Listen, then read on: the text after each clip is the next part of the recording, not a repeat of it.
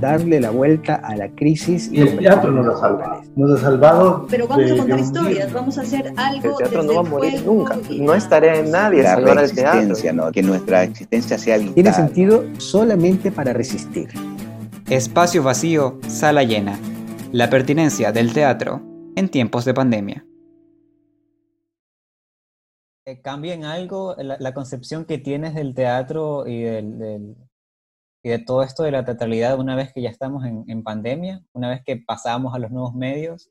¿O, cómo lo concibes ahora? Bueno, no, no, yo no, yo no puedo decir que lo concibo y, que tengo una, una fórmula. Yo viví una experiencia y eso es lo que, lo que tengo ahora. Es decir, no, no sé, vivo, vivo en la inseguridad. Pero lo que sí, lo que sí, lo que sí puedo decir es que sabíamos nosotros que íbamos a actuar frente a una casa. Y entonces eh, lo que hicimos fue reducir un espacio y hacer toda la obra en un espacio minimalista. Y eso es una parte del proceso de la madera. Trabajamos mucho el minimalismo.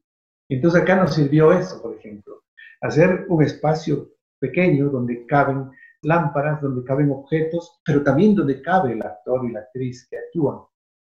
Y también parte de la técnica teatral del grupo es hablar a los ojos del público, ¿no? Es decir, nosotros eh, tenemos una técnica que le llamamos el ping-pong, que es comenzar el diálogo dirigiéndose al personaje?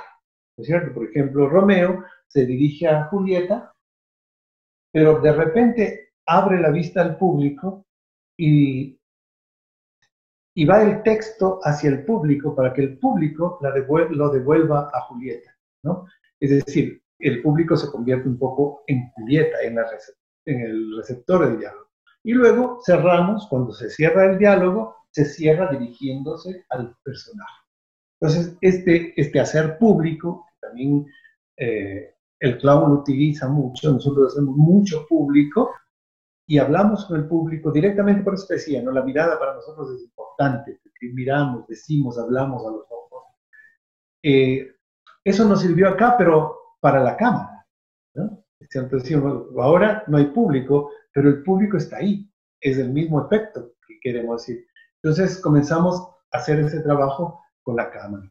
Y lo, interesante es que, claro, no teníamos la cámara todo en el proceso, pero sí teníamos un espejo. Entonces nos pusimos un espejo más o menos de la dimensión de donde se veía la cámara y nosotros actuábamos y no nos salíamos de esa, de esa superficie, ¿no? Y claro, entonces fue, fue súper interesante. También, sí, la circunstancia nos motivó a decir, bueno, ahora hagamos esta parte. Pero eh, nosotros, como te digo, estamos esperando seguir girando por el mundo, seguir buscando esos públicos. Entonces, este mismo formato nos va a servir, y de hecho la gente que ha venido a ver esa, esa obra, que ha sido muy poca, porque más bien dicho, la, la gente muy allegada a nosotros, con, toda la, con, con todas las precauciones del mundo, los camarógrafos, los fotógrafos, y otras gentes que han visto la obra en vivo, dicen, esta obra para los dos formatos sirve igual, ¿no? Para el formato de la cámara, ellos que son los técnicos, y dices, no, yo me senté como público y es exactamente lo mismo. Así que esas son coincidencias también, pero también es, esa búsqueda de nuevos lenguajes, ¿no? Este, de este, lenguaje que para nosotros, como te digo, es desconocido. Para mí, sobre todo, es muy desconocido el lenguaje de la, de la cámara, del video, etcétera. Yo quería hacerte una última pregunta para no robarte más tiempo. De alguna manera ya me he respondido que es evidentemente pertinente, evidentemente factible, pero en este periodo de tiempo que el, el teatro parece un pecado sanitario, yo personalmente he visto que no se detiene en la maquinaria teatral, es decir, nos apoderamos de las redes sociales, se apoderan de, de Zoom, se apoderan de, de todos los, los, los, lados. Te quiero preguntar a ti, en este momento, justamente de, pandemia, de cuarentena, ¿sigue siendo factible hacer teatro? ¿Sigue siendo pertinente? Por supuesto, por supuesto. El, el verdadero ser de teatro o sea, tiene que hacer teatro todos los días, o sea, con pandemia, sin pandemia, con erupciones, con los gobiernos que, que no nos merecemos, con los ladrones que hay en el país, con, me refiero a los grandes ladrones que han llevado el país en carretillas, con los ministros que nos han tocado para mala suerte, con todo, con, con las pocas o ninguna política pública, con, con, todo, con la, con la miseria que se vive algunos, eh, algunos compañeros y compañeras, con todo eso, con pestes, el teatro no se ha detenido. El teatro siempre ha sido pertinente, siempre ha sido pertinente.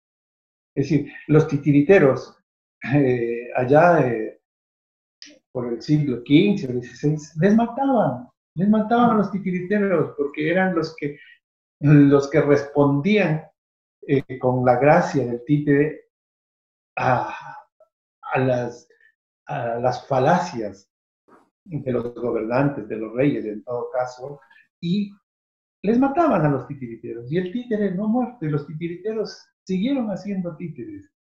¿No? A pesar de todo, el teatro existe, va a existir. Por eso digo, el verdadero ser de teatro, a pesar de la pandemia, a pesar de todo, va a estar ahí, va a estar creativo, va a estar inquieto, utilizará estas redes eh, por el momento, ¿no? Y, y luego volverá, volverá a otra normalidad. No digo que va a ser la misma, será otra normalidad, será diferente y tendremos que estar atentos para ver cómo nos comportamos, qué hacemos cuando esta normalidad otra venga, ¿no es cierto? Y, entonces ahí sí, pues, volverán a crearse obras con otras dinámicas que no son las dinámicas que hoy se están creando. Y, al decir se están creando, eh, quiere decir que es pertinente hacer teatro, que es necesario hacer teatro, que es imprescindible hacer teatro en estos momentos, ¿no? Muchas gracias, Patricio. Eh, yo no tengo nada